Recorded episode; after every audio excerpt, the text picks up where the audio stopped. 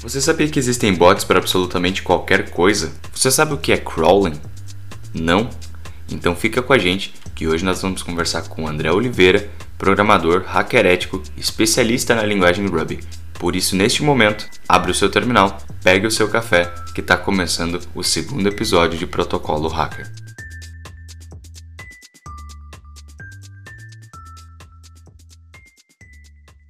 Fala aí, galera. Aqui quem fala é o André e é um prazer estar aqui no Protocolo Hack para explorar muito aí do, do conhecimento e poder expor bastante coisas aí desse mundo e de tecnologias que a gente utiliza. Bastante projeto, bastante, bastante hacking, bastante código. Como é que tá as coisas? Demais, assim, misturando de tudo, né, cara? Trabalhando pra caramba é, e sempre fora do trabalho fazendo várias coisas de hacking aí, sempre não só adquirindo mais conhecimento, como também é, hackeando várias, várias paradas interessantes aí na web. Estudar e principalmente praticar é essencial, né, André? Com certeza, sem dúvida. Principalmente quando a gente fala da nossa área, né, que é, é muito voltada à programação, né? E a programação, cara, não tem esse negócio. A teoria é importante, mas a prática é, sem dúvida, a parte mais importante. É o que de fato realmente leva a gente à frente, né? Perfeição acredito que não existe, mas pelo menos a chegar o mais próximo dela possível, vamos dizer assim. É, a gente tem até uma, uma frase, né, no mundo dos programadores que é, não existe código perfeito, é por isso que a gente testa, né? Para manter a parada funcionando, mesmo quando a gente muda, quando atualiza, quando alguma coisa acontece. É, tanto não existe código perfeito, quanto não existe sistema seguro pelo mesmo motivo, né? Porque nenhum código está 100% coberto por todas as, as vulnerabilidades, críticas ou exceções que possam acontecer. Inclusive, exceções é um ponto muito importante que o próprio criador né, da null exception, que é a exceção de nulo na linguagem da programação, ele pediu desculpas em público, porque ele falou que criar o null exception foi o erro dele de mais de um milhão de reais. Caraca, mas por que um erro de um milhão de reais? Porque os programas falham, né? Então, quando um hacker ou uma pessoa qualquer consegue explorar esse tipo de vulnerabilidade, seja porque ela não colocou o campo correto ou colocou parâmetros a mais ou de menos nas requisições que acontecem entre o browser e o servidor, ou até nas aplicações web, né, aplicações desktops instaladas no computador, né? E aí podem acontecer no exceptions, e aí você tira, você quebra a integridade do sistema, né? E às vezes até a disponibilidade, ele pode cair do ar por causa disso. É importante a gente falar sobre isso, André. A gente tem três pilares, né, na, na área de segurança. Muitas vezes a gente acaba quebrando um, quebrando dois, aí que mora o problema, né? E é, são vários problemas, inclusive. Isso é, uma, aproveitando esse ponto que tu comentou, queria deixar claro para todo mundo que tá ouvindo, antes da gente começar o assunto mais técnico, mais direto, anota aí porque vai ter muito conteúdo legal, vai ter muita ferramenta, muita utilização e principalmente explicar como é a ferramenta, como é a utilização delas na prática. Antes de a gente começar então esse papo mais detalhado, quem é André Oliveira? Hoje eu me considero muito mais programador do que qualquer coisa, mas eu sou programador é, voltado a pessoas como Richard Stallman, como Linus Torvalds, que são grandes mentes hackers, inteligentes, estudantes que aplicam a programação não para promover coisas ruins, né? Como é, tem muita gente que explora vulnerabilidades pro lado, pro lado ruim da coisa, né? Agora, quando você tem o Richard Stallman, por exemplo, que explorou todo aquele conhecimento que ele tinha na época do, do trabalho dele para criar a linguagem Lisp, para criar várias ferramentas interessantes e muitas vezes imprescindíveis hoje no mundo, né?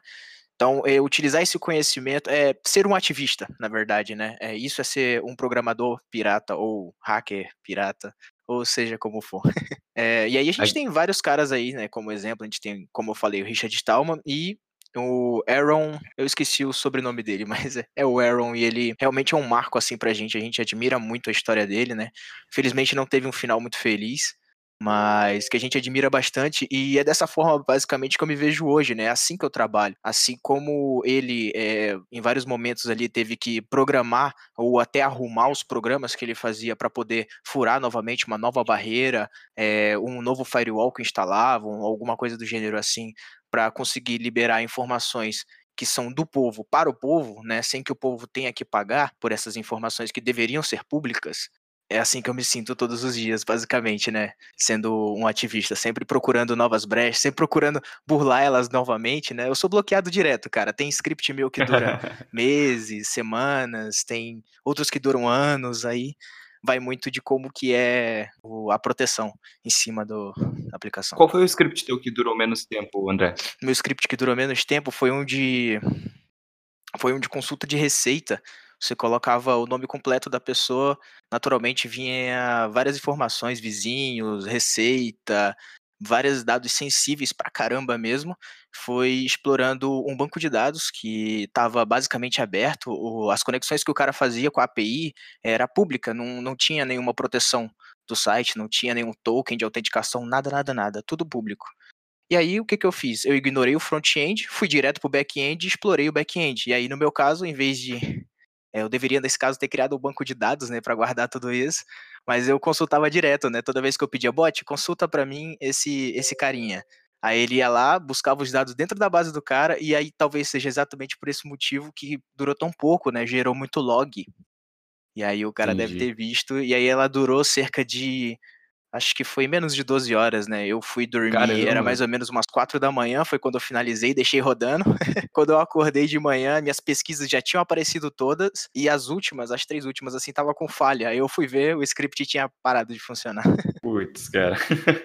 Mas acho que era informação demais. Não, foi, foi informação pra caramba. No caso, eu guardei todas aquelas num TXT, né? Uhum. Mas, mas foi muito pouco, né? Porque foi muito rápido, ele conseguiu reagir muito rápido, provavelmente porque casou com o horário que eles começam a trabalhar, né? Eu terminei quatro, ele deve ter começado a trabalhar umas oito da manhã já. Então... Ah, provavelmente por isso. Exato. E o script que tu fez que durou mais tempo, que tá aí há mais tempo até hoje? Com certeza são meus bots do Telegram, são os que duram mais, cara, o que duram mais mesmo, de verdade. Tenho um de jogos que ele funciona até hoje, que se eu pesquisar qualquer jogo, ele vai em vários sites, se eu não me engano, nessa gama tem Steam, Nuvem, GOG, que é também uma, boa empresa, e Hype Games. Esses quatro procura promoções, sorteia elas na, na ordem de valor e me mostra as mais baratas no site, o link e até se tem promoção. Caramba, que massa, cara. A utilização dela é muito boa. Se quiser deixar depois o link pra gente, seria legal a gente compartilhar com o pessoal para poder fazer certeza. a utilização.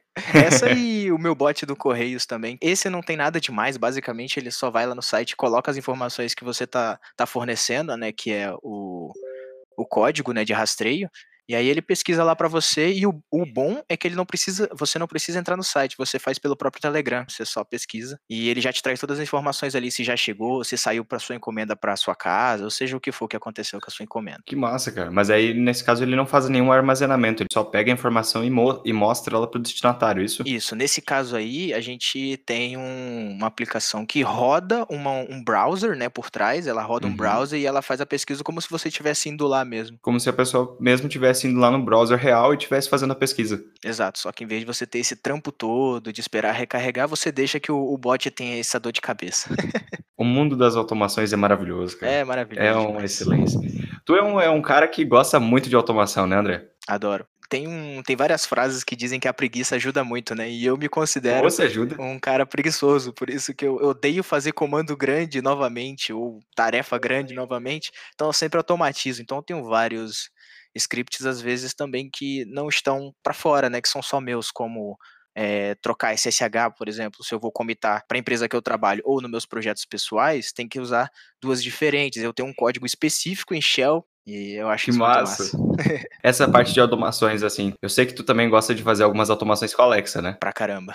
Quais são as, as, as automações que tu mais gosta de fazer com a Alexa? Ou as que tu mais gostou de fazer? As que eu mais gostei de fazer, eu acho que a primeira que eu, assim, que tá no topo até hoje foi a integração com a minha aplicação que roda em Vue na internet, né? Ele é um clone do Open Todoist, né? É, e esse é um projeto que é pago e tudo mais. Não é um projeto ruim, é um projeto muito bom. Se vocês procuram lugares para se, se organizar, é um ótimo local. Ele tem free e pago, né? Só que a minha intenção é sempre trazer as coisas mais para mim, né? Eu não gosto que terceiros tenham meus dados, né? Eu gosto muito uhum. de ter as coisas só para mim, é, não só para mim, eu gosto de manter open source, mas que cada um tenha seu, o seu, né? Eu quero ter minha base uhum. de dados, você tem a sua e nós dois temos independentes e não mexemos nenhuma do outro, né? Com certeza. É, eu acho isso muito interessante. Então eu criei o meu próprio Todoist, meio que clonando a, a interface daquele eu fiz em Rails API, o front-end era em Vue.js e a integração com a Alexa foi em Python. O pessoal pergunta bastante lá no Instagram do Técnicas sobre a linguagem Python. Muitas vezes o pessoal pergunta, pô, qual é a melhor linguagem para quem vai hackear? É Python? É C? Para ti, André, qual que é a melhor linguagem para hacking hoje? É muito difícil dizer essa pergunta, né? Porque é, é, a linguagem ela é muito pessoal. Você sempre vai escolher uma linguagem para você masterizar o seu conhecimento. E por que eu digo isso? O conhecimento de programação, ele é um conhecimento que nunca acaba. Você vai estudar para sempre. Mas você tem que ter uma linguagem que é o seu porto seguro, que é você sabe pensar nessa linguagem. Quando você vê um problema, você pelo menos sabe resolver ele nessa linguagem, né? Não se preocupem muito em escolher, é, nossa, qual linguagem para programar. No final das contas, elas são quase as mesmas, né? A programação ela é baseada em conceitos. Os conceitos permanecem. Se você aprender uma linguagem, não se preocupe em aprender outra. Você vai aprender muito mais rápido. Sua curva de aprendizado vai ser muito rápida. Claro que isso também depende do quanto você se esforça, né? Mas eu, por exemplo, quando pego uma linguagem nova, demoro três meses assim, imersão completa, pegando cursos, aplicando tudo que eu já escrevi em uma linguagem, que eu escrevo bastante em Ruby e Python, porque são linguagens muito iguais, né? São providas do C uhum. e são uhum. open source, então elas são muito iguaizinhas. As atualizações também estão sempre juntos, então são as linguagens que eu mais programo. E aí eu escrevo neles e transfiro para outra linguagem e vou aprendendo ela, cara. E é muito bom esse tipo de aprendizado e acho que todo mundo que faz isso se sente muito bem e muito familiarizado.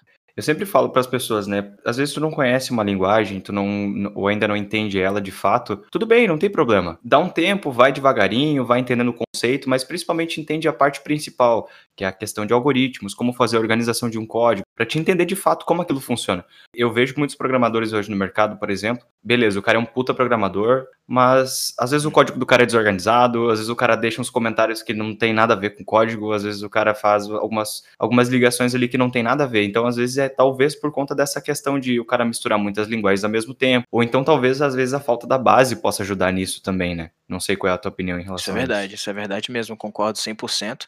Mas respondendo a pergunta, assim, para deixar pelo menos um norte para quem quer estudar alguma linguagem de programação, né?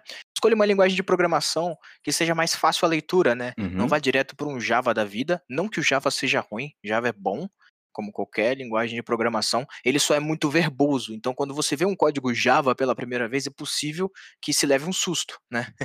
então, quando você vê linguagens como Ruby, Python, que são linguagens que você bate o olho e basicamente você quase consegue ler sabendo um pouco de inglês ali, você consegue destrinchar mais ou menos o que, que ela está fazendo, vai te ajudar melhor a se organizar e a compreender melhor a linguagem. E aí, como eu falei, depois que você aprende uma, é só estender esse conhecimento para as outras.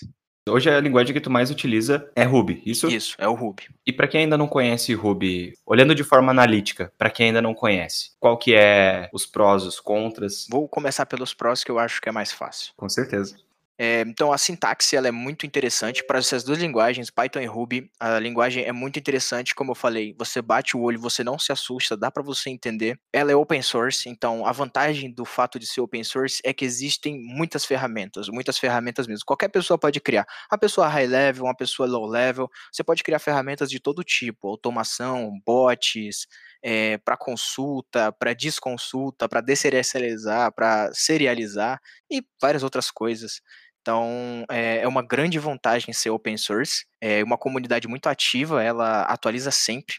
E uma vantagem em cima da linguagem Python que eu acho do Ruby é que ele atualiza com muito mais frequência do que o Python, né? O Python vem atualizando, ele saiu com uma atualização bem imensa aí de, do 2.7 para o 3, né? E infelizmente descontinuou todo o código para trás, né? E aí eu acho isso uma, uma parte que que afeta um pouco, apesar de que eles deixaram um tempo bem razoável assim para você transcrever os códigos, mas ainda assim é um pouco de peso. Quando você tem uma linguagem como o Ruby, que atualiza frequentemente, você está preparado frequentemente para manter ela atualizada, né? E ela geralmente não muda tão bruscamente de um código para o outro, ele muda de pouquinho em pouquinho. Dessa forma você mantém ele atualizado por mais tempo. Assim até se torna mais fácil também, né, de não se perder dados. Eu tive uhum. uma certa dificuldade quando, quando teve a mudança, a atualização do Python. Tiveram várias situações ali dentro do Linux que a gente teve que fazer atualização. Então, eu tive uma pequena, eu tive um pequeno probleminha ali no início, tive que reestudar algumas coisinhas ali no início também, que na verdade é essencial em cada atualização que acontece, né? Uhum. É, ler principalmente a documentação, que é importantíssima, e as pessoas acabam muitas vezes não lendo, né? Não, a documentação ela é tão importante que eu desde de criança sabia disso, né? Então, desde de criança aí lendo vários readme.txt .txt, ponto, antigamente era .txt, né? Hoje em dia já é readme.markdown, né? Uhum. Que é uhum. uma, uma nova linguagem de de estilização que você utiliza para deixar mais bonito aquela documentação bem mais bem estruturada, né? Mas antigamente a gente fazia os TXT mesmo, então não tinha padrão, né? Então as pessoas escreviam versões lá no meio do nada, assim, sem sem nenhuma. Mas o mais legal é que o pessoal sempre tenta ajudar, né? Ninguém cria o. Quer dizer, até cria, mas dificilmente libera para as outras pessoas sem esse tipo de documentação, sabe? Eu acho isso muito show. E tu aprendeu muito lendo esses Redmi, né? Oh, demais, cara. Demais, demais de mesmo. Desde antes do GitHub, né? Porque eu vim conhecer o GitHub há mais ou menos uns 5 anos atrás, né? É, antes disso, era lendo o redmi.txt do, de vários lugares, né? Do Depart Pay, é, infelizmente que caiu durante um tempo, né? É, e de né? vários outros, né? Não só torrent, né? Como é código compartilhava com meus amigos também. Eu lembro também de instalar o Linux quando era moleque. O único jeito de instalar na época foi pegar um CD com um amigo meu, já que é, era muito difícil, né? Você ter acesso à internet durante tanto tempo para baixar um arquivo de certa forma grande, né? Uma ISO, uhum. demora um pouquinho. E aí a gente tinha que ficar trocando dessa forma. Eu trocava no, no recreio, na hora do intervalo, a gente trocava os CDs com Linux, com jogos às vezes para instalar. Olha aí. Uma vez que a gente conseguiu colocar Need for Speed Most Wanted no, num CD. E a gente jogava no PC, assim, porque é muito difícil você ficar se atualizando, né? Sempre comprando um novo console. O pessoal reclama que hoje dos preços, mas sempre os preços de console foram altos. É que hoje a inflação mudou um pouco o número que tá lá, mas eles sempre foram um pouco caros. Exatamente. É, então, comprar um PS2 não, não era tão fácil quando ele lançou. Agora, como eu tinha um PCzinho lá meio velho que meu pai tinha conseguido é, comprar pra gente, aí a gente se virava, fazia DVD de Linux, do, do Need for Speed, de várias coisas assim muito interessantes. É muito louco, né, cara? Quando, quando tu era adolescente, tu disse que trocava CDs ali com, com os colegas na hora do recreio, né? Enquanto o pessoal tava trocando cartinha de Yu-Gi-Oh!, tu já tava estudando lá, né, cara? é, não que eu não gostasse de Yu-Gi-Oh!, né? Parte da minha infância também, mas eu, eu achava que a gente podia ser um pouco mais que isso, sabe? Com toda certeza. É, a gente, quando a gente é criança, a gente tem que. É, e quando cresce também, a gente tem que experimentar um pouco de tudo, sabe? Eu gostava de Yu-Gi-Oh!, mas achava que jogar Yu-Gi-Oh! todo dia era um pouco chato, monótono, sabe? É um pouco meio que fugir, tentar fugir da realidade da escola ser ruim pra caramba. E eu acho, sempre achei a internet um lugar bem melhor de fugir da realidade, sabe? Como você é. Então, era muito mais divertido eu trocar um jogo com um amigo meu no CD, que a gente passou a madrugada procurando por aí qualquer tipo de código modificado para colocar ele dentro do DVD, do que ficar lá no Yu-Gi-Oh! Fora que o Yu-Gi-Oh! tinha que ficar comprando, né? Como esses é, CDs de certa forma era barato, uma cartinha de Yu-Gi-Oh! devia custar 5 reais, que você tinha que comprar um combo, se eu não me engano, lá no, na esquina de casa. O DVD virgem era um real cinquenta centavos. Muito mais barato, muito mais barato, muito mais fácil. Com certeza. E hoje em dia, hoje em dia você consegue procurar uma informação muito fácil na internet, né, André? Mas a gente tá falando de 15, talvez 20 anos atrás, mais? Não, um pouco menos. Um pouco menos? Vou colocar uns, uns 8, 10. 8, 10? 8, 10 por aí. Ah, desculpa. Isso. Desculpa. Não, tudo bem. Mas ainda assim, 8, 10 anos atrás, não era tão fácil assim de se conseguir informação na internet. Não, não como é hoje em dia, por exemplo. Não, hoje, ah, eu acho que um pouco de tudo, né? A gente aprendeu a usar melhor a internet, isso é fato. Né, as pessoas aprenderam a usar muito melhor, otimizaram várias coisas, né? Poxa, é só olhar para o passado, né? No passado, por exemplo, o Wikipedia quando lançou era novidade, né? E se você olhar o código-fonte da Wikipedia, ele é muito simples, ele é só um cinzão aqui, um branco ali e uma foto ali no canto, acabou. Uhum. Não tem rádios, não tem borda, não tem essas coisas que a gente tem hoje, né? E hoje em dia a gente tem muito mais, nós temos animações, nós temos várias coisas do gênero assim. E é só ver a evolução ali, né? O Wikipedia, gente, ele inclusive tem uma tecnologia dentro dele que a gente chama de RSS, que o próprio Aaron, inclusive, estava eh, é, na criação dessa tecnologia, né? Que é uma forma de você deixar as informações do blog muito mais indexáveis, muito mais fácil de, de ser agregado ao usuário. Então, acho que tudo isso, né, a junção da tecnologia, as pessoas aprendendo, hoje em dia tem muito mais curso de informática. Antigamente era só para nerds. Só nerd mexia com informática. Hoje em dia não, todo mundo tem celular. Então a gente aprendeu melhor e os nerds que antes eram é, os humilhados serão exaltados, né? Que eles eram os humilhados, entre aspas, hoje em dia eles criam muita aplicação para essas pessoas usar melhor a internet, usar da mesma forma que eles, quem sabe, né? Parece que o jogo virou, não é mesmo? Oh, sempre vira. antigamente a gente tinha. A Wikipedia era muito fonte de informação primária, né? Hoje em dia a gente tem uma gama enorme de, de conhecimento que se pode buscar em outros sites, em outras plataformas. Quando se tem um conhecimento um pouco mais avançado na parte, talvez, de redes, de proteção, na parte de segurança em si, poder se procurar não somente informação na Surface Web, mas também um pouco mais profundamente, né? É legal, a gente tem tanto fórum, se fala muito mal da Dark Web, da Deep Web, pelas questões negativas, mas a gente sabe tem tanta coisa positiva, tem tanto fórum bom, coisas que às vezes não se encontram na Surface Web, né? Isso é verdade. Fora que a Surface Web sempre está sujeita a, a mudanças de vários lados, né? Tem lados jurídicos, tem do governo. Então, Exato. por exemplo, a gente tem sites muito bons, como o Fui Vazado, foi um site muito bom que consultava os seus dados se foram vazados no, naquela base de dados gigantesca que saiu do Serasa, né? Uhum. Era um uhum. site que funcionava, o código foi para o GitHub, então não era mentira, o código realmente funcionava e pesquisava. O que ele não fez foi não liberar essa base de dados gigantesca de mais de 223 milhões de usuários brasileiros do, do Serasa né? E então funcionava e infelizmente o governo fechou esse site e possivelmente tentou também entrar com algum processo, né? Mas aí o cara não fez nada demais, né? Só mostrou pro povo o que que do povo tinha vazado, né? Poxa, se um criminoso pode ter minhas informações, não é meu direito saber que ele tem essas informações, né? Para evitar qualquer esquema de fraude, qualquer parte assim, e é isso que eu acredito muito, e por isso eu me considero é, tanto um pirata na internet, né?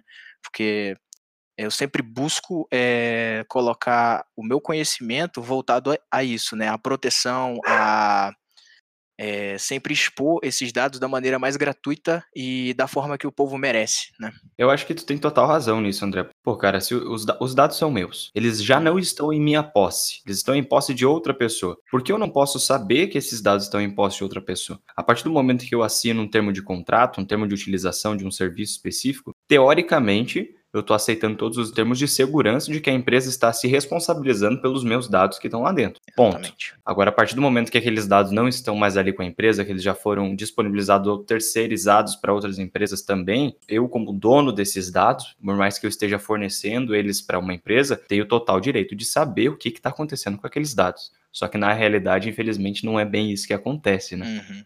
Mas ó, isso não acontece só de hoje, não. Isso sempre aconteceu. O negócio é que a gente não gostou de estar tá acontecendo na internet, né? Mas é, essa exatamente. brincadeira das pessoas é, fazerem análise de dados, correlações e até predictar algumas coisas, isso já acontece de muito tempo. Inclusive é citado dentro do livro é, O Poder do Hábito, porque o trabalho dele é falar sobre os hábitos humanos, né? Então, nesse caso, ele fala sobre um programador, olha nós aí, ele aí. na época era analista de dados, só que é, não se tinha esse termo ainda, né? Então o cara era só programador mesmo. E aí esse cara, ele, a análise dele, o código dele funcionava o seguinte: eles iam fazer análise das compras que as pessoas fazem para mandar propagandas possíveis para ela. Nesse caso, o famoso um, ads.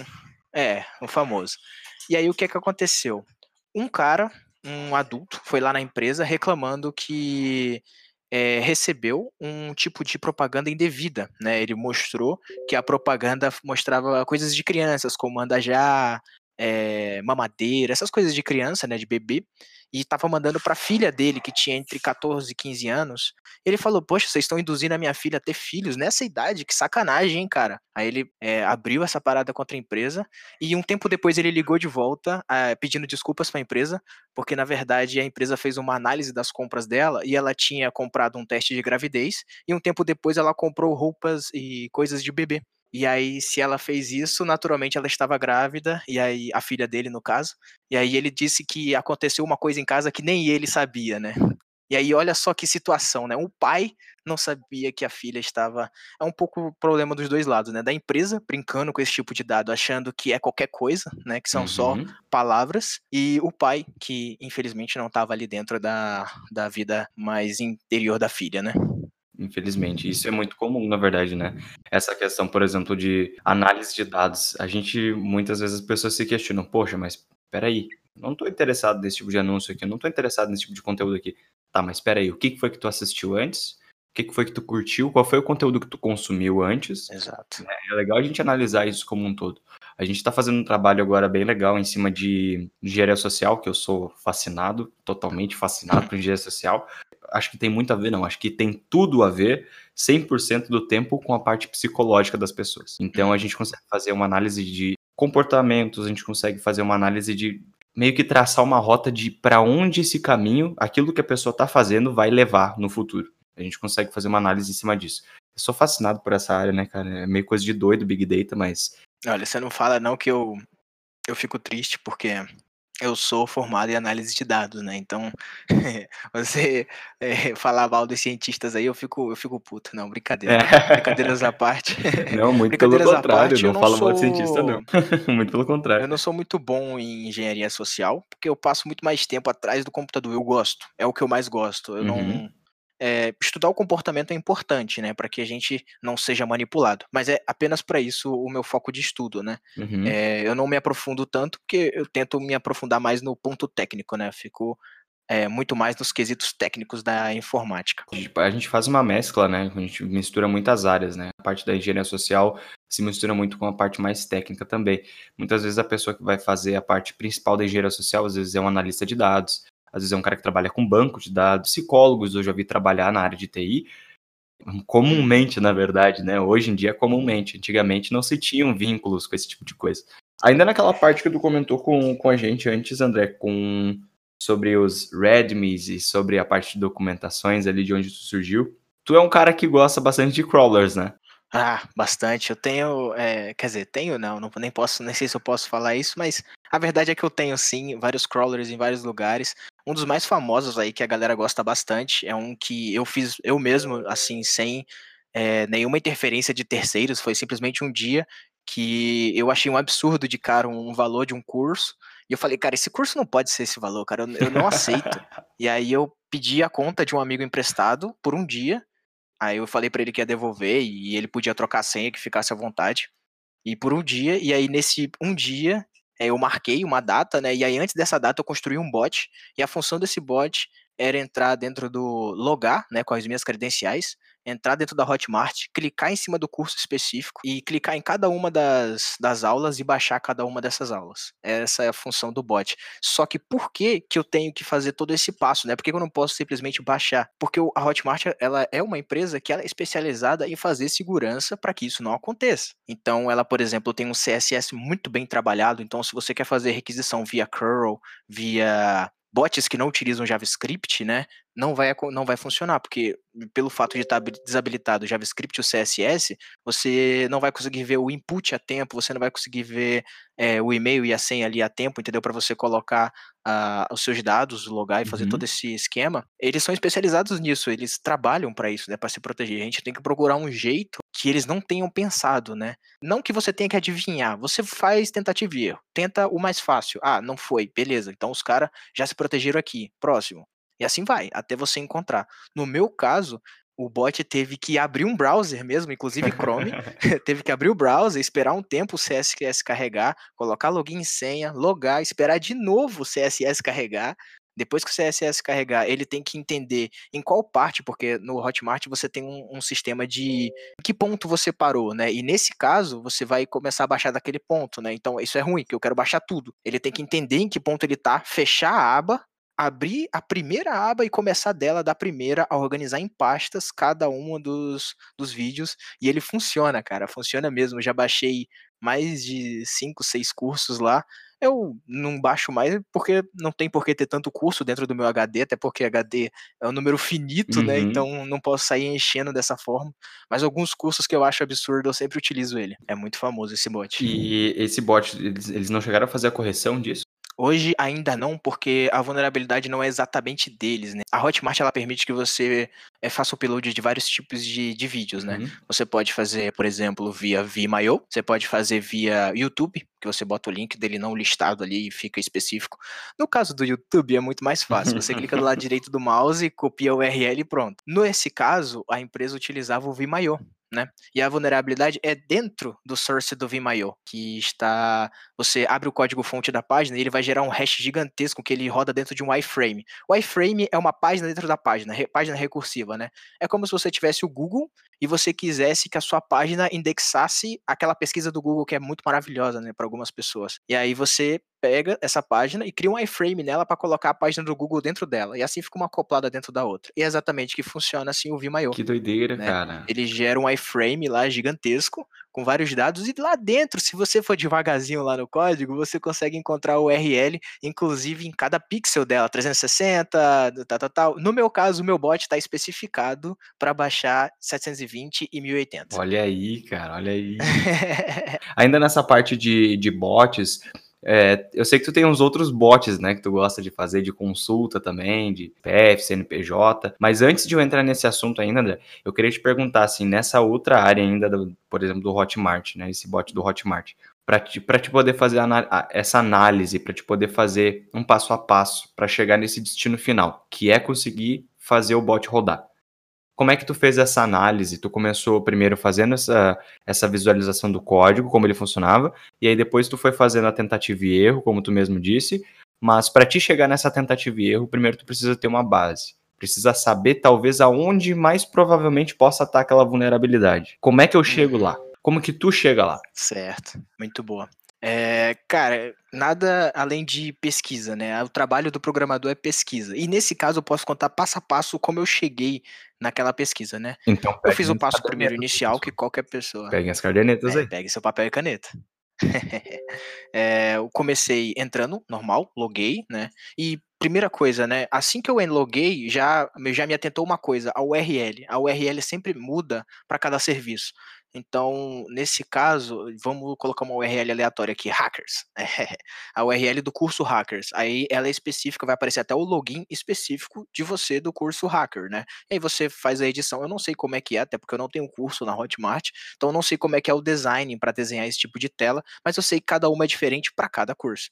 E aí, se você entrar em outra URL que vai ser quase a mesma, mas o subdomain, que é o início, vai mudar, e aí vai mudar no caso para outra coisa. Eu vou dar um outro exemplo aqui, por exemplo, adestramento. Então é um outro tipo e vai, eles não estão correlacionados entre si, mas eles compartilham a mesma URL, né? Então já começou por aí.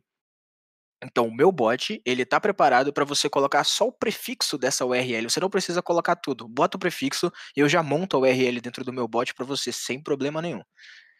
É, então, já começou por aí. Nesse caso, eu já tinha me atentado, já, já, já tinha observado isso.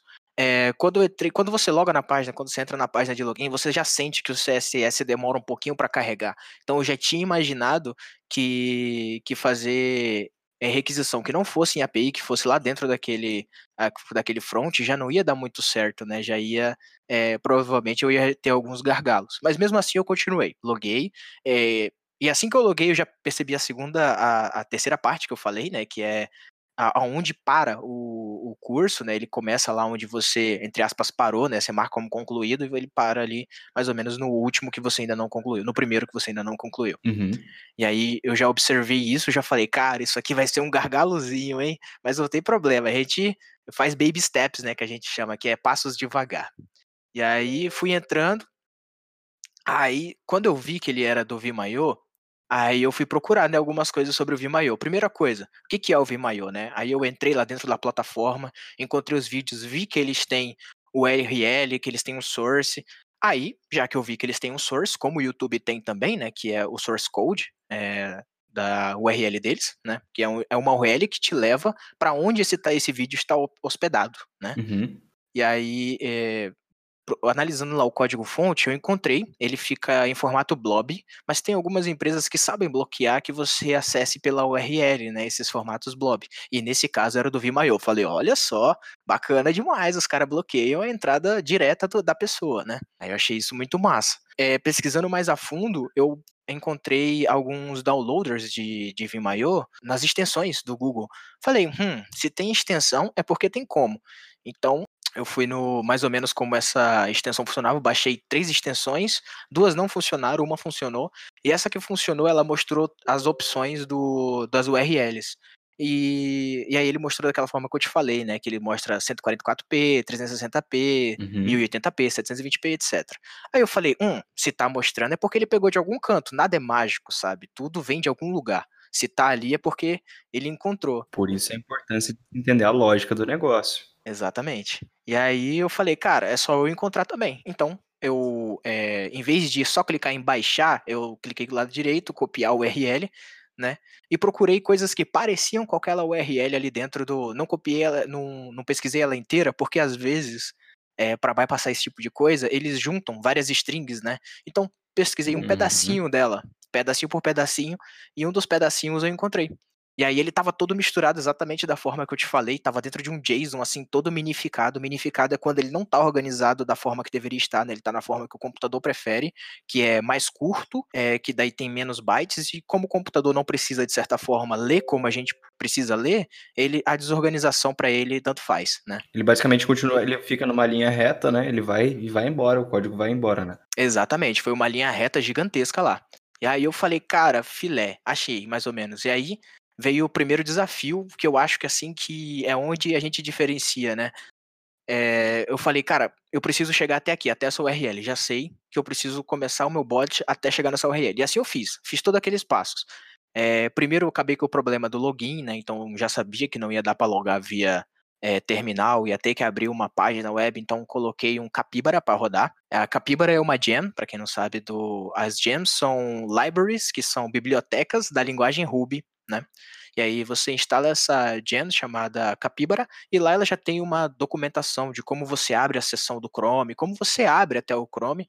Se alguém tiver dúvida, também pode me chamar que esse tipo de explicação eu dou todos os dias praticamente, galera, sem problema. Desliga o webcam só porque eu tô abaixando a mesa aqui, coisa rápida que eu tenho aquela mesa Genial Desk, né, standing desk, que sobe e desce, aí eu tô tentando arrumar a coluna, já estou sentado de volta. isso é uma maravilha, isso é uma maravilha. É, é, uma é das, é, uma das, é uma das coisinhas que tá na minha lista, assim, de desejos, mas ainda tá meio fora do meu orçamento, por enquanto. Olha, é aquele negócio que um amigo meu já me falou, né, ele mostrou para mim o smartwatch dele e falou, cara, nada que umas parcelinhas não resolva, né. Eu falei, cara, eu concordo com você, só não para o smartwatch, né, eu prefiro comprar um relógio normal mais barato né? E aí, no meu caso, minhas parcelinhas foram para essa mesa que, cara, valeu super a pena aí.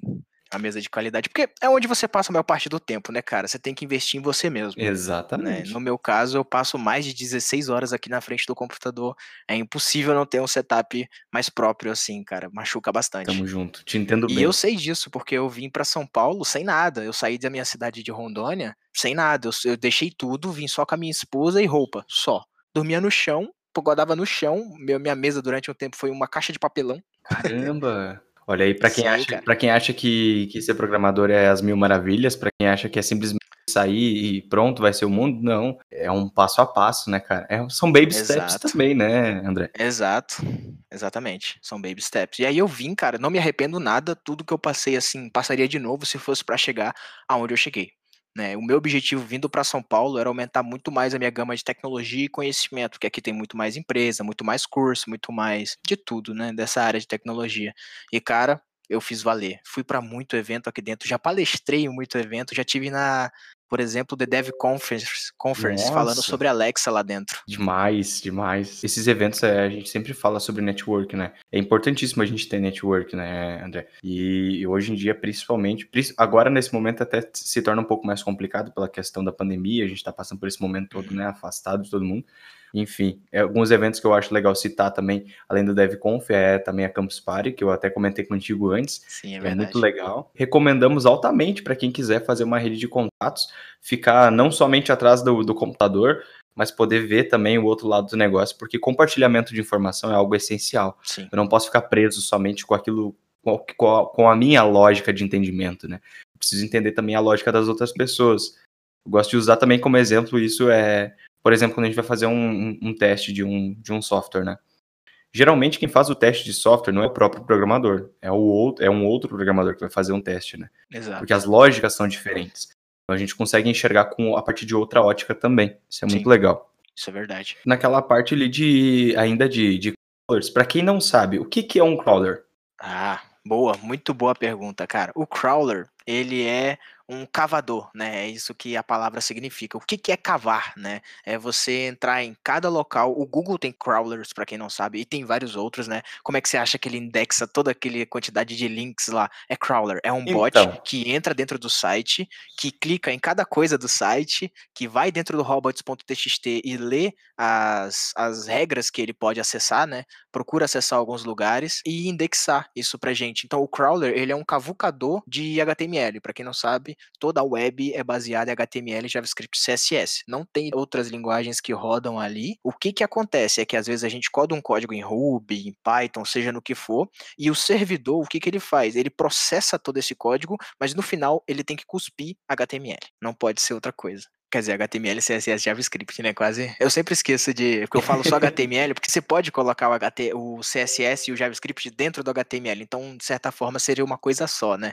Mas eu gosto de deixar citado todos esses para que não, não, não desmita as palavras depois, né? Com certeza. E HTML é a base, né? É, isso daí é, todo mundo tem que saber. Seja você hacker, programador, isso daí, cara. E assim, não é difícil, não é nenhuma linguagem de programação, é uma linguagem de hipertexto, Exatamente. né? Então, vale a pena você tirar um tempinho. Acho que, cara, uma semana de imersão em HTML, você fica filé em HTML para sua vida inteira. Então, poxa, o que, que custa tirar uma semana, né? Se a gente for parar para pensar, abre o LinkedIn lá agora, procura lá programador, desenvolvedor. Aí aparece lá, ah, vaga para desenvolvedor em Java, JavaScript, Vue, Ruby, em uma infinidade gigantesca, uma gama gigantesca de linguagens. Aí o cara chega e pensa assim, pô, mas aí eu vou aprender então só isso aqui? Não, cara, começa pela base, vai Exato. um degrau por vez. Não, não, não, queira botar a carroça na frente dos bois, como a gente diz aqui na é, região. E, e, você vai agradecer, né, pra gente falar pra você ir devagar, porque assim, tem muita gente que já vai direto pro difícil, né? Eu mesmo fui uma das pessoas que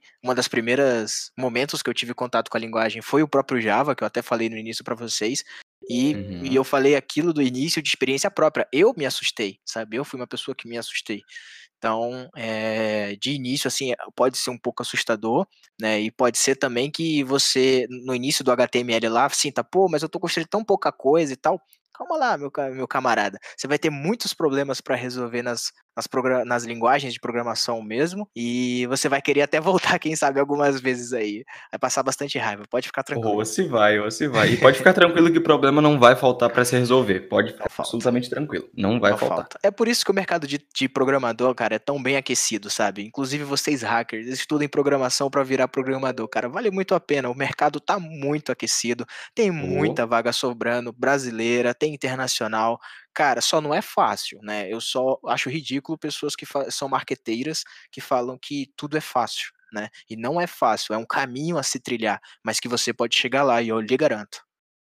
É, é que hoje em dia as pessoas acham que é simplesmente chegar e pronto, vou amanhã eu, eu tô treinado, amanhã eu já vou arrumar meu emprego, eu vou ser rico, eu vou ser um puta programador, vou trabalhar em todos os países que eu quiser e é isso aí. Não, não é bem não, assim. Não é assim, é não é todo é um assim. caminho para se trilhar, né? O pessoal Exato. fala aí, por exemplo, de algumas manchetes sensacionalistas, né, de um moleque de 20 e poucos anos que recusou um trabalho de 20k, né, 20 mil dólares dentro do Silicon Valley, né? Saiu até numa revista isso aí.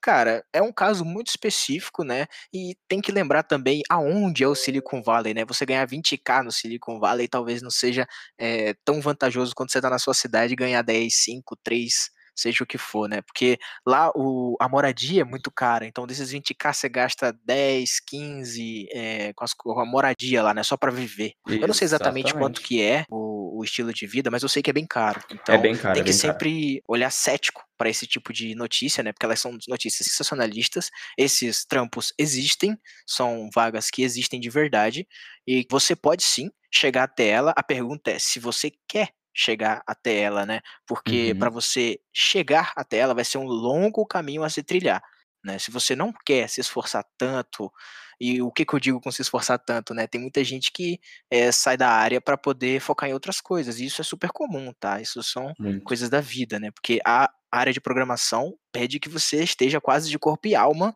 para programar, né? Tanto que gente, é, o pessoal reclama bastante das, das leis de emprego, né? Porque, principalmente com esse remoto, a gente já estava remoto antes dessa pandemia, e, cara, tem gente como eu, por exemplo, que não sabe a diferença de sábado e domingo, cara. Com certeza. Entendeu? Tá trabalhando no sábado e domingo também, na segunda também, e assim vai, fechou. Inclusive, hoje é domingo, né, Inclusive, André? É legal a gente até falar isso para as pessoas, porque hoje é domingo e a gente está fazendo a gravação.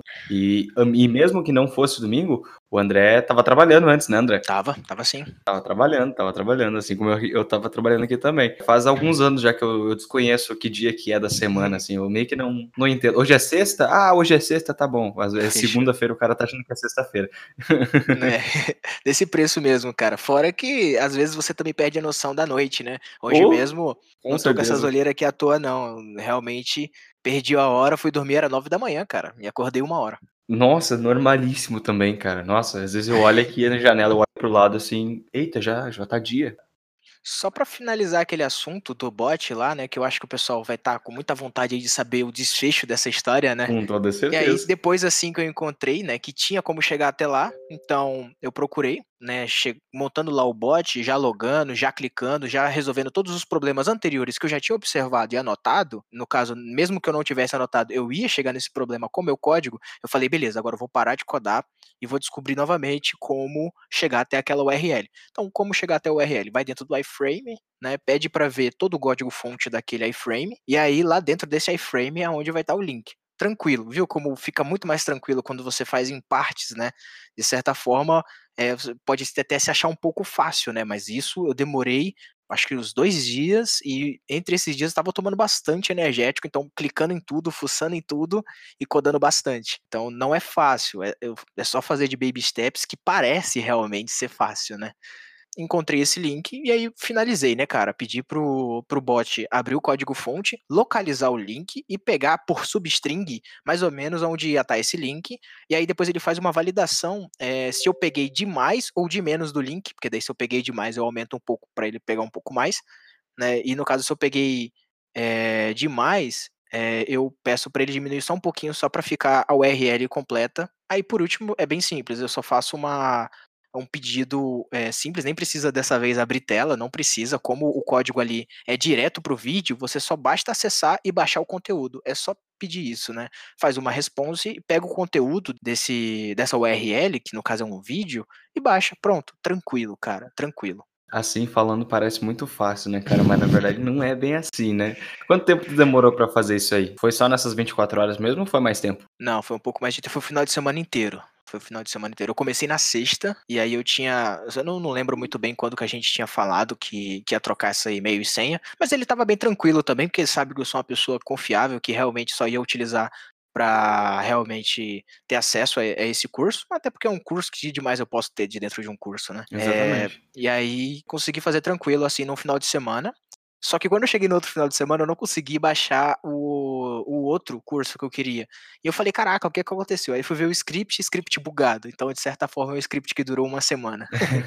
aí, script bugado, aí fui lá, arrumei, que é essa parte que eu te falei, né? De pegar mais, pegar menos. Uhum. Exatamente por isso, porque algumas URLs estavam muito maior do que eu tinha esperado, então ele estava pegando de menos. Hum, aí, aí precisava aumentar isso... o espaço da string, no caso. Exato. Aí depois que eu arrumei isso, coloquei um tamanho lá agradável, então durante um tempo aí deve funcionar por alguns anos até que aumente esse tamanho de URL, né? Então durante alguns anos aí vai continuar funcionando. Ou até que eles corrijam essa vulnerabilidade, ou não. Ou até que corrijam. Mas eu, eu acho difícil, porque eles já chega, já se protegeram bastante, né? Tá no nível agora, assim, que é de guerra, né? Eles têm que procurar um jeito de arrumar e depois eu vou procurar outro jeito de novamente por lá. E é uma guerra infinita e muito legal de se travar. Eu acho Com uma guerra certeza. da hora. Eu também acho, cara.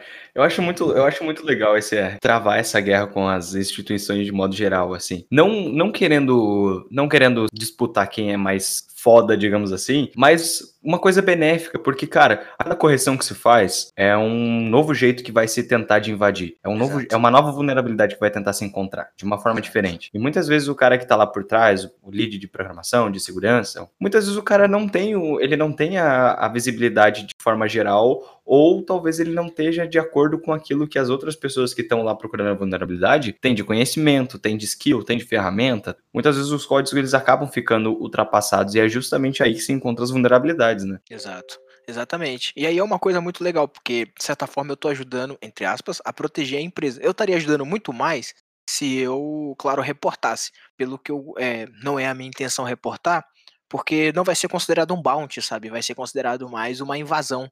Mas é, o técnico exatamente. lá, ele sabe que não é isso, sabe? O técnico que tá lá, ele sabe que eu tô só pegando uns cursos, entendeu? Que eu não tô de má intenção. Porque se eu tivesse de má intenção, na verdade a minha intenção seria pegar um shell lá dentro. E não é. Não, não foi nessa, nesse intuito que eu procurei explorar essa vulnerabilidade. E aí, com o tempo, esse técnico, ele vai pensar numa forma de proteger, e aí vai transformar a internet muito mais segura, cara. E é assim que a gente deixa outras coisas seguras também. Deixa cursos que eram para ser mais privados, mais seguros. É, pode parecer que não tem a ver, mas até assim, quando a gente fala de transações de cartão de crédito, deixa elas mais seguras também. Hoje, comparado a muitos anos atrás, é muito mais seguro você fazer. Claro que não é 100%, Até hoje não é 100% mas já está muito mais seguro do que quando foi criado, porque a internet não foi criada para ser trafegada do cartão de crédito, foi simplesmente do nada que as empresas falaram, cara, a gente precisa colocar cartão de crédito na web. E aí, assim, a nossa corrida foi, foi nessa, né? Cara, uma pessoa tá conseguindo burlar, aí o outro tenta se proteger, outra pessoa burla, aí protege. E assim transformou em tão seguro quanto é hoje. E Exato. continuamente vai ficar mais seguro ainda, né? E, e, na verdade, se a gente for parar para analisar, ainda a gente fala da questão de segurança, mas não é tão seguro assim quanto a gente acha que é também, né? A gente tem uma criptografia, a gente tem uma segurança, beleza, tem sim, mas ainda assim, olha a quantidade de roubo de dados que se acontece, olha a quantidade de clonagem de cartões que se acontece. Então, não é tão fácil assim, não é tão seguro assim quanto as pessoas acham que é. Não vai sair colocando o número do cartão de crédito aí em qualquer site, cara toma as devidas providências, que a gente sempre comenta, a gente sempre Exato. incentiva como procurar um site seguro, como ver se um link é seguro. Ah, e mais que isso, né, cara, as pessoas elas já têm a faca e o queijo na mão, né, com esses bancos que estão focados no virtual, os caras também estão focados em segurança. Então, é, mesmo que você coloque um cartão e você acha que aquele site é um pouco duvidoso, algo do gênero assim, destrói o cartão na hora, entendeu? Usa o serviço e destrói o cartão, cara. Que assim, mesmo que a pessoa tenha seu cartão, o que ela vai fazer com ele? Tá, tá destruído, né? Não tem o que fazer. Então, você tem uma forma de se proteger. Aí você também tinha comentado, cara, eu lembro que você falou ali de quer saber um pouco mais ali dos, do, sobre informação, né? É, que o que eu falei ali do, do outro crawler não é informação, ele é dados, é o correto de falar? Não, ele é conteúdo, isso, ele é conteúdo de vídeo, no caso, né? É, eu, mas eu tenho certeza que você tá doido para saber é, até onde tá as informações na internet, e eu acho que o povo também tá querendo saber bastante aí. Vai chegar lá, vai, vai, vai, conta, conta aí. Então, cara, é muito legal, porque você. É, eu misturo muito de tudo, né? E aí é muito legal que as skills aumentam bastante, cara. Façam que vocês vão entender do que eu estou falando. Porque eu misturo de tudo para poder fazer esse tipo de consulta. Não dá para ter um jeito só para se consultar tudo, não tem. Então eu tenho várias classes na minha, na minha aplicação que pesquisa em vários lugares diferentes. Então, por exemplo, para consultar CPF, por exemplo, é, até um tempo atrás eu tinha uma conta que ela era indexada ao, à minha conta de abrir um browser, igual eu falei para você, né, do, de fazer o crawl através do browser, de entrar no browser, uhum. colocar o, o nome da pessoa num site chamado Tudo Sobre Todos, que já foi comentado em vários lugares, não é segredo para ninguém esse site. E aí lá traz várias informações, né? Tais nome, CPF, vizinhos. Então, olha só como eu transformei mais fácil de uma maneira é, não tão fácil, né? é, pelo Telegram eu consulto e aí vai dentro de um site que é muito mais complexo, né? Entrar dentro desse site, até porque é bloqueado para brasileiros, você tem que entrar usando uma VPN nele. Então é uma forma de você fazer, só que não tem só essa. Em outros lugares, por exemplo, é placa, placa é tranquilo de pesquisar, é público, sabe? Você pode encontrar APIs que são licenciadas e que elas têm o direito e a permissão de expor alguns dados, por exemplo, dessa placa, entendeu? Claro que ela não vai te entregar, por exemplo, o chassi inteiro, nesse caso, né? Porque aí entra nas uhum. leis da LGPD e tudo mais, mas ele já te, traz vários dados, te traz, por exemplo, é, qual é aquele carro, de que ano é aquele carro, né, de que cidade é aquela placa que hoje em dia está mais difícil, né, já que não tem ali a placa, então já é muito bom consultar, né, é, não uhum. tem mais mostrando facilmente, então é muito bom consultar. Então, e aí esse, nesse caso eu consulto uma API. Então é muito mais simples, eu não preciso que abra um browser, eu não preciso que faça mil coisas. Não, não, não, não. Eu faço uma requisição simples, como um curl, por exemplo, que você faz pelo terminal. É, pega o JSON que ele responde e pronto, exibe esses dados, né? Da, aí organiza da forma que você vai exibir né? É, CNPJ também é, é, um outro caso, um exemplo de que é público, mas não tem API. Eu, pelo menos, não encontrei durante as minhas pesquisas, né? Então, o que, que eu fiz? Encontrei um site bom, que tinha uma grande base de, de, de CNPJ, e nesse caso, não precisei fazer crawler para abrir a, o, o browser. Nesse caso, foi pelo terminal mesmo, porque é, para mudar o CNPJ é só na URL. A URL se mantém a mesma, o que muda é sempre só o CNPJ, que era o último parâmetro lá. Isso daí, inclusive, uhum. é, pode, é, o pessoal chama de vulnerabilidade de Open Redirect, né? Que é quando aquela URL é, quando você modifica ela, ela te redireciona para outros lugares que, entre aspas, você não teria acesso, né? No caso de uhum. botei o meu CNPJ, pesquisou a minha empresa, ok. Aí botei outro CNPJ, pesquisou de outra empresa sem que eu precisasse logar, sem fazer nada. Então, de certa forma, é um Open de Redirect, né? Então, fiz o curl pela minha aplicação, e aí nesse caso eu usei outra gen, que é chamada NetHTTP, que já vem dentro do próprio Ruby, então você não precisa instalar de terceiros, já vem no Ruby. É legal, é legal falar isso também, porque é uma das ferramentas que tem dentro da, da própria linguagem, isso, né? É muito massa. E aí usei ela, aí abre, no caso vai abrir um HTML, né? E aí dentro desse HTML eu procuro os dados que eu quero. Então, lá dentro tem uma tag onde ele fala, cara, o ID dessa tag é nome do, da empresa, nome empresa, digamos assim, né? Seja o ID dessa tag HTML. Aí o que, que eu faço? Eu procuro essa tag HTML, pego um tamanho até o final desse desse, desse nome, e aí eu posso fazer de várias formas. No meu caso, eu faço o regex para encontrar aonde finaliza essa tag. E aí eu pego o conteúdo que está dentro dela, né? Que é dentro dessa tag com ID até o final dela. E aí pego o conteúdo que está ali dentro, salva, vamos pro próximo. Aí pega aquele mesmo HTML que eu acabei de parsear e parseio outra tag HT, outra tag HTML, seja um outro ID, por exemplo, com uh, o nome fantasia, com a capital social, com a atividade e tudo mais. E aí você pega uhum. esses dados da forma lá e aí você pode brincar com eles da forma que você bem entender. É muito bom esse manuseio de dados, né, cara? A gente consegue ter uma infinidade gigantesca.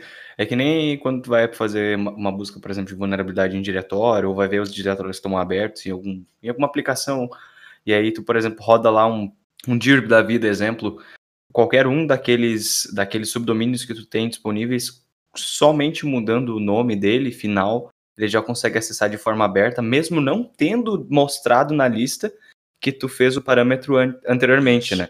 Dentro de, dessa mesma situação que tu comentou, André, de CPF, CNPJ, placas, etc. Tem outros crawlers disponíveis hoje na web que tu fez em relação a consultas ou não? Tem, tem sim. Tem crawler tem. que eu fiz no passado com algumas é, URLs, né, que eu lembro que tinha uma do DAB Sistemas, que era era da saúde, um site do governo da saúde, que a função dele, por trás dos panos ali, quando você clicava na, na tabela da pessoa lá, não lembro muito bem o que, que ele consultava, mas era algo relacionado né, à saúde, já que ele é relacionado a isso. E aí você colocava o seu uhum. CPF, e aí ele consultava só para checar mesmo se o seu CPF era válido né, se estava dentro da base de dados e tal. Mas ele não exibia todos os, os dados. Mas aí vem uma grande diferença, né, do que ele consulta e o do que ele exibe. No caso, como é, e aí eu, eu recomendo para todo mundo é, visitar esses sites com aquela aba network sempre habilitada, cara, e sempre olhando cada requisição, observando cada requisição que estava acontecendo ali. Eu vi uma requisição que ele fazia para a API dele, e aí essa requisição respondia em JSON, que é da melhor maneira possível, sem autenticação e era só fazer a requisição a partir dela, em vez de entrar pelo front. Então, em vez de eu montar um crawler para ir pesquisar um negócio que nem ia me trazer dados, sem querer querendo, ele me retornou lá embaixo na requisição os dados, né? Basicamente, sem querer mesmo, tu conseguiu descobrir mais uma vulnerabilidade ali. Exato, exatamente. Mas hoje em dia ela não existe mais, esse site já não existe mais também. Mas eu tenho outros crawlers, né? Eu já, como eu falo, como eu comentei no passado, né? Eu tenho do Telegram, que ele consulta, por exemplo, o CEP no IBGE, ele já faz isso. Ele consulta também placa, daquela mesma forma que eu te falei, né? Consultando em algumas APIs, consulta ainda CNPJ e tudo mais. E inclusive também uhum. CPFs, nomes IP também das pessoas. E aí é uma coisa que eu gosto de contextualizar a galera, porque geralmente todo mundo está acostumado a pesquisar o próprio IP, né? Qual é o meu IP? What is my IP? E aí, uhum. olha só, uma forma de você sempre estar é, tá atualizado nessas coisas e saber o IP das outras pessoas, você configura um crawler que entra dentro desse site de IP e coloca como pesquisa não o seu, mas o de outra pessoa. Então é aquele negócio de pensar fora da caixa, né? O Brunão fala bastante sobre isso também no livro dele, e é muito sobre isso, sabe? É você ter essas sacadas, você olhar um pouquinho e falar, cara, eu acho que eu posso fazer uma outra aplicabilidade. E tem é, não tem problema se não funcionar, pelo menos você tentou. Aí negócio é tentar tentar. Exato, exato. Quando você tenta, já tá um passo à frente de quem só pensou, sabe? Só. Ou nem pensou, quem sabe, né? É que hoje em dia a gente acaba ficando muito refém. Como é que eu vou explicar isso? As pessoas ficam muito reféns daquilo que elas aprendem e elas acabam não pensando além daquilo que elas que elas estão aprendendo ali.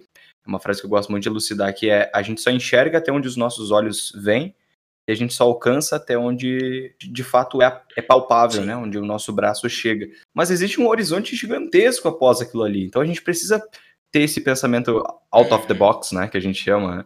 E hoje em dia, cara, eu acho que. Eu, eu não sei qual é o teu pensamento sobre isso, mas eu acho que é legal a gente frisar isso. Hoje em dia, o programador precisa ter esse feeling de out of the box. Ele precisa estar tá pensando além daquilo que ele está aprendendo, ele precisa talvez pensar de forma estratégica. Eu até recomendo muito que as pessoas joguem xadrez para entender a questão de estratégia também, que é muito legal. Muito massa. Pensar sempre duas jogadas à frente, pensar sempre qual é o resultado que eu vou obter a partir de tal requisição que eu vou tentar fazer, ou então eu vou tentar fazer um input, vou tentar fazer um inject. Qual que é o resultado que eu estou esperando? Exato. Então, fazer talvez um cronograma, fazer uma linha de raciocínio para poder se obter um resultado. Por mais que o resultado possa não vir da maneira que se espera, uhum tudo bem, é aprendizado. É Exato. É aprendizado, né, cara? E é só assim que a gente consegue amadurecer de fato, se tornar um, um, um, programador de qualidade, enfim, um hacker de qualidade, um desenvolvedor de qualidade, independente da área que for, for atuar. E eu acho muito divertido uma coisa assim que destaca muito, assim, que a galera sempre elogia bastante, é o meu build your own, né? Eu sempre gosto de construir o meu próprio, como eu falei lá no passado do Open to the East, né? Falei no, no início da talk. E aí, nesse caso, eu faço isso para basicamente tudo, né? Então, é, se eu vejo na internet um site muito legal, que ele faz uma coisa muito divertida e que eu acharia legal implementar, eu implemento. Se eu acho que um site pesquisa informações muito sensíveis, eu falo, caraca, como é que esse cara conseguiu pegar essa quantidade de informação sensível? E vou atrás também de saber uhum. de como construir o meu próprio para conseguir essas informações sensíveis. Até porque, geralmente, a maioria desses sites cobram, né? E quanto menos é, as pessoas pensarem dessa forma, mais eles vão cobrar, porque vai ter menos deles no mercado. E se não tiver mercado, eles ditam o preço. Se eles ditam o preço, fica muito mais caro. Então a gente acaba pagando. Exato. Cara, se você é hacker ou programador, cara, pensa em tudo como código, tudo pode virar código, sabe? Pode ser uma coisa divertida, pode ser uma coisa pro seu lazer, pode ser uma coisa pro seu trabalho, entendeu? Eu tenho, como eu falei, o Open to do East, de certa forma, ele foi pro meu trabalho, para organizar as formas como eu fazia minhas tarefas, sabe? Exatamente. Então, eu acho que é uma coisa que a galera curte muito quando eu falo sobre vários projetos que eu tenho, e eu acho que é uma coisa que vai destacar bastante, assim, todos vocês, principalmente para fixar as linguagens de programação, né? Com essa vontade tanta que a galera tem de aprender, eu vejo muito nas caixas de pergunta, né? Qual a primeira linguagem? Qual linguagem eu devo aprender? Como começar a aprender as linguagens, né? Cara, não tem melhor jeito de você aprender a linguagem de implementar ela, entendeu? Então, para qualquer coisa que pode virar projeto, por exemplo, todo mundo jogou Watch Dogs, eu acho uhum. que todo, é, todo hacker gosta de jogar Watch Dogs porque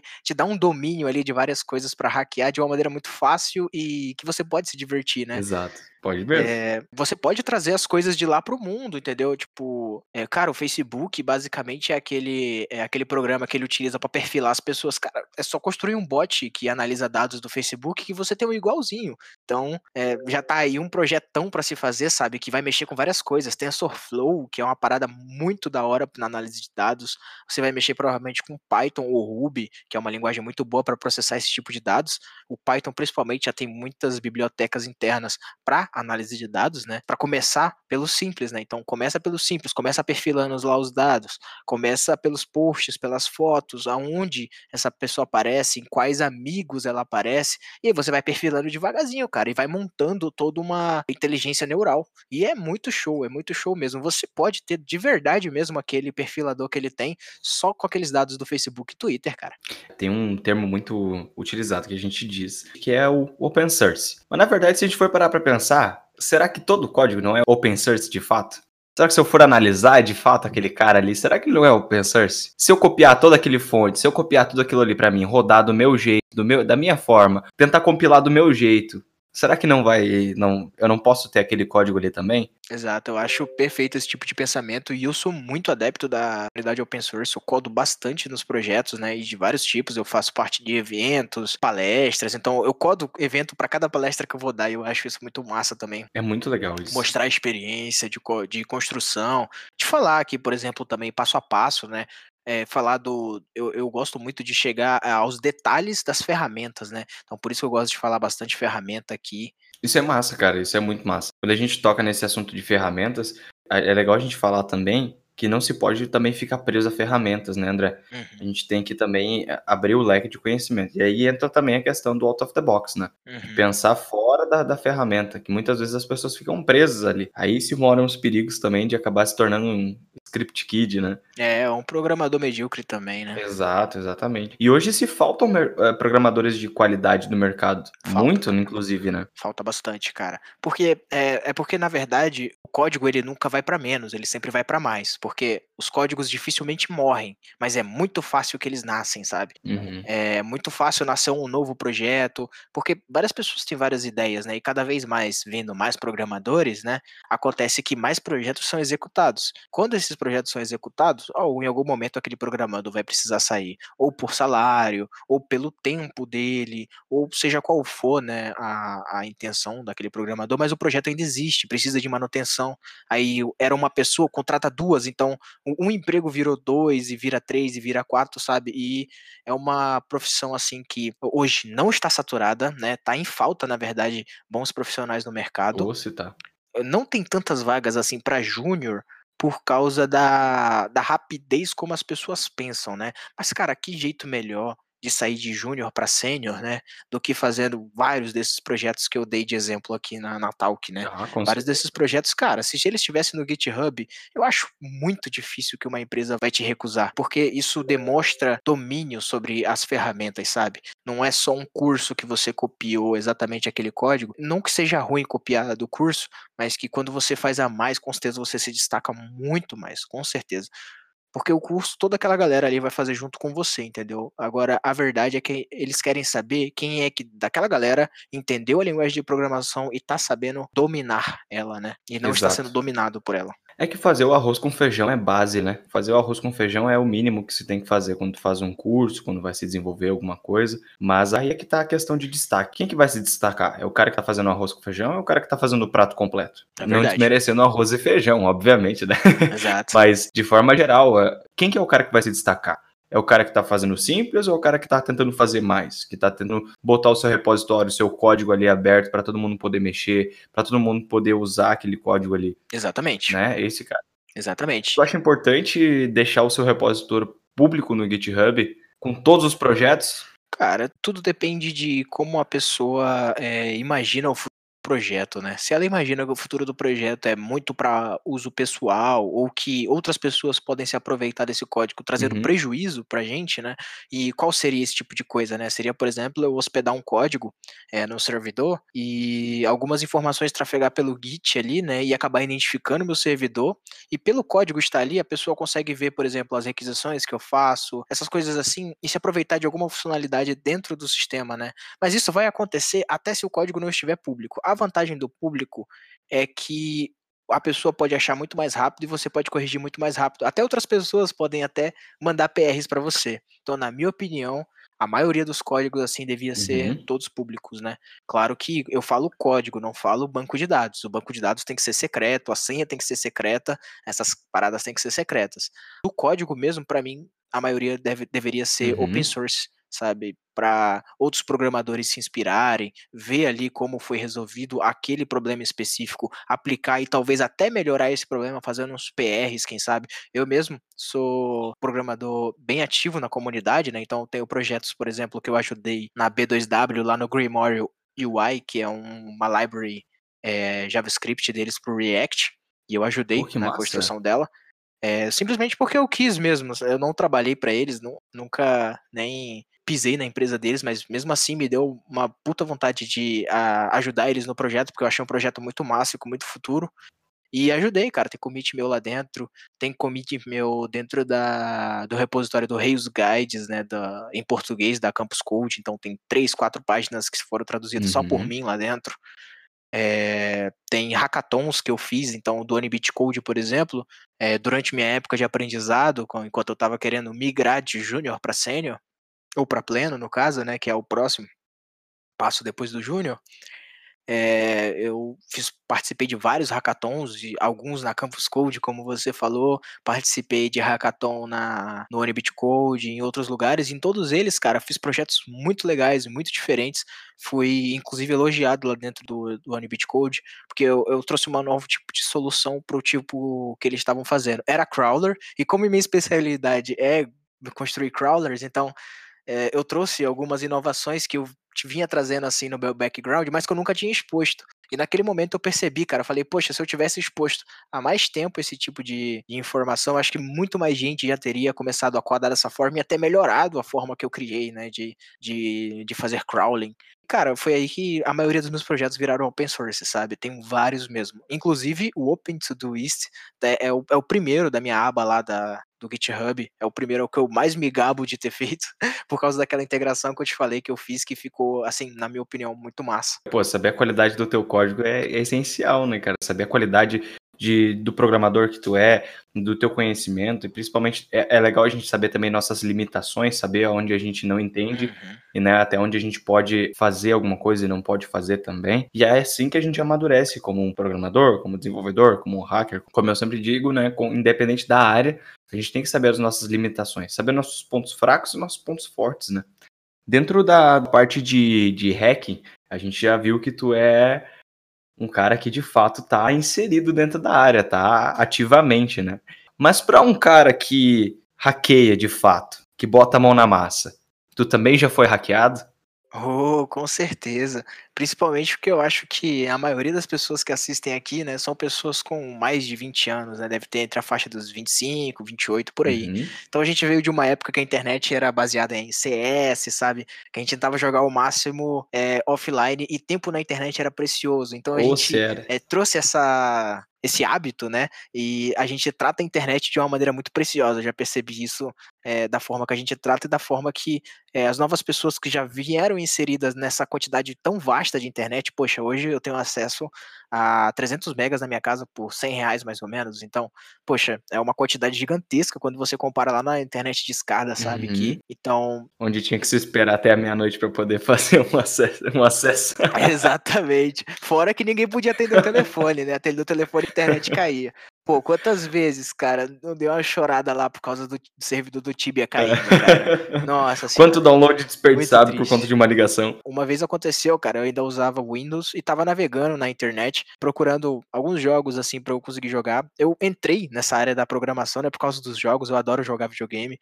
Até hoje eu tenho, tento me atualizar nos videogames na medida do possível, né, quando lança jogos suficiente para jogar ou comprar um videogame e tudo mais. E aí, lendo lá os redmi.txt, instalando alguns jogos é, de graça, né? Porque quando se é criança não se tem uma renda fixa ou uma renda que você espera comprar bastante uhum. jogos. Mas eu acho que a minha maior diversão era ver esses jogos rodando, sabe? É, era muito mais legal do que jogar de fato. Nenhum desses jogos que eu estava instalando, é, infelizmente, eu não tinha conhecimento suficiente para entender como funcionava os vírus, né? Uhum. E infelizmente acabei executando lá da forma que o Redmi.txt do cara dizia dizia, né, na instrução. E aí, infelizmente, ele criptografou todos os meus arquivos, né? Mas ele sabia que eu não, não era uma empresa, né? Então, ele nem pediu para para liberar, é, para me dar a chave por dinheiro nem nada. Ele simplesmente criptografou e, e pronto, ficou assim, sabe? Tudo criptografado os meus arquivos, em vez de aplicativo, eles viraram aquela forma de desconhecido do Windows, sabe? Uhum. Eles ficaram todos desconhecidos, todo o HD tava praticamente criptografado sem eu poder acessar. E aí, assim, né? Por sorte, eu sou uma pessoa que, que já tinha, já tava dentro da área da TI, não na área da, info, da desenvolvimento, não programava ainda, mas já estava inserido dentro, então eu sabia é, formatar computadores. E, bom, foi um dos pontapés de eu nunca mais voltar para o Windows, sabe? Eu uso Linux e no caso é, sistemas operacionais providos do Unix, que no caso insere macOS, FreeBSD e vários outros, né? Uhum. Eu uso esses caras, né? Acho muito mais da hora, acho muito mais legal ter essa gama gigantesca de sistemas operacionais para resolver partes diferentes. Por exemplo, eu tenho um servidor com Ubuntu Server, mas eu já tive com CentOS, né? Ou CentOS, se as pessoas preferirem.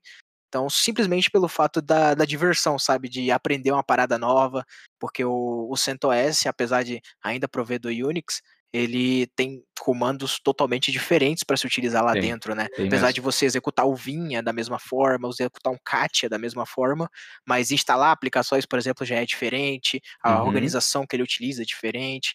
Então é muito massa você ter essas experiências, eu acho muito show mesmo. Ele tem uma base muito parecida, mas é, na realidade ele tem uma de, de, opções bem diferenciadas lá dentro, né? Exatamente, exatamente. Então, é, não tenham medo de ser hackeado, isso acontece totalmente, sabe?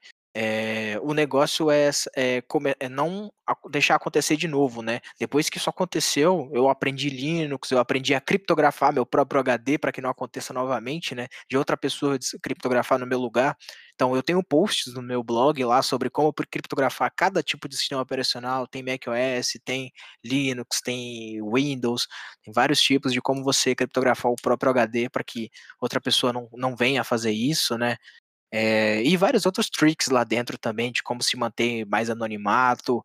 É, ultimamente eu tenho usado bastante o Tails, por exemplo, para me manter mais anônimo, me manter mais. Não que eu tenha muitas coisas a esconder, mas que, de acordo com o artigo 14, se eu não me engano, do, da Declaração Oficial de Direitos Humanos, é direito de qualquer cidadão né, não ter interferência na sua privacidade, na sua casa e e na família, né? Então, é, em teoria, eu tenho o direito de estar na internet sem deixar muitos rastros, sem que as pessoas fiquem é, sabendo por onde eu estive, né? Essas coisas do gênero assim, que elas não devem saber, apenas eu devo saber, né? Então, por exemplo, uh, tem gente que gosta muito quando uma empresa, quando você clica num produto, né? Ou assiste um vídeo sobre um produto e dá um like, é, gosta de ver a empresa lá no Mercado Livre ou em outro lugar te, te incentivando a comprar esse produto, né? Nossa, que legal, acabei de assistir sobre ele, achei muito legal, acabei comprando aqui,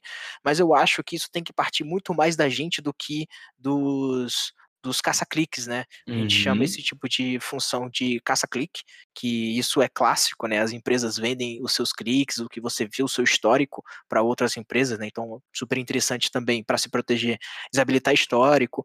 Se você quer ver um vídeo, pesquise, né? Pelo vídeo, é, deixa isso partir de você, não deixe que outras pessoas lhe influenciem. Não significa que você não vai ter é, a mesma qualidade na análise dos dados, ele ainda vai te te recomendar mais ou menos ali o que você assiste, mas é, não vai ser mais baseado naquele histórico que você tinha, mas sim no que você está assistindo agora, que é você mesmo, entendeu? E, e isso é muito mais legal do que deixar o YouTube ficar ou ficar vendendo meus dados por aí, sabe? Não, não é muito interessante. E infelizmente isso é muito mais comum do que as pessoas imaginam, né? Uhum. Pô, cara, às vezes tá só procurando alguma coisa que nem é para ti, por exemplo, e aí do nada começa a vir milhões de anúncios sobre aquele produto, e aí, pô, cara, que troço chato. A mesma coisa acontece com, por exemplo, o Instagram, né? Algum tipo de conteúdo que se ache relevante de assistir, e aí daqui a pouco tá vendo 500 conteúdos diferentes, que não tem nada a ver com aquilo que eu quero procurar, mas é por conta daquilo que eu já assisti antes, ou daquilo que eu curti antes, aquilo que eu, enfim, recebi, Exato. etc e tal. E essa questão de caça-cliques é uma coisa muito mais comum também do que as pessoas gostariam que fosse, né? Exato. Pô, cara, que vê um produto no Mercado Livre, daqui a pouco vem 500 notificações do Mercado Livre lá pra ti. Ó, oh, você, você viu esse produto aqui, vai perder esse produto? Pô, vai perder esse produto, ele tá em promoção.